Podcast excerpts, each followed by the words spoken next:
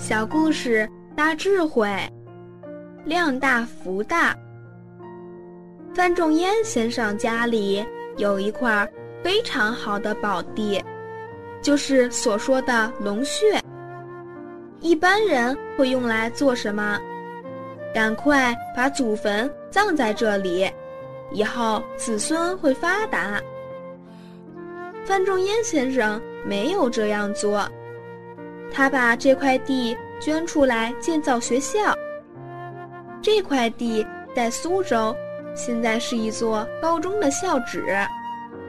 将近一千年来，这里出现了将近四百个进士，八十几个状元。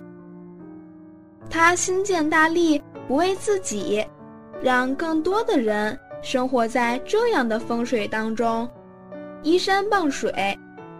读书的效果就特别好，心量愈大，福愈大，所以现在一千年过了，他的子孙家道还是很兴旺。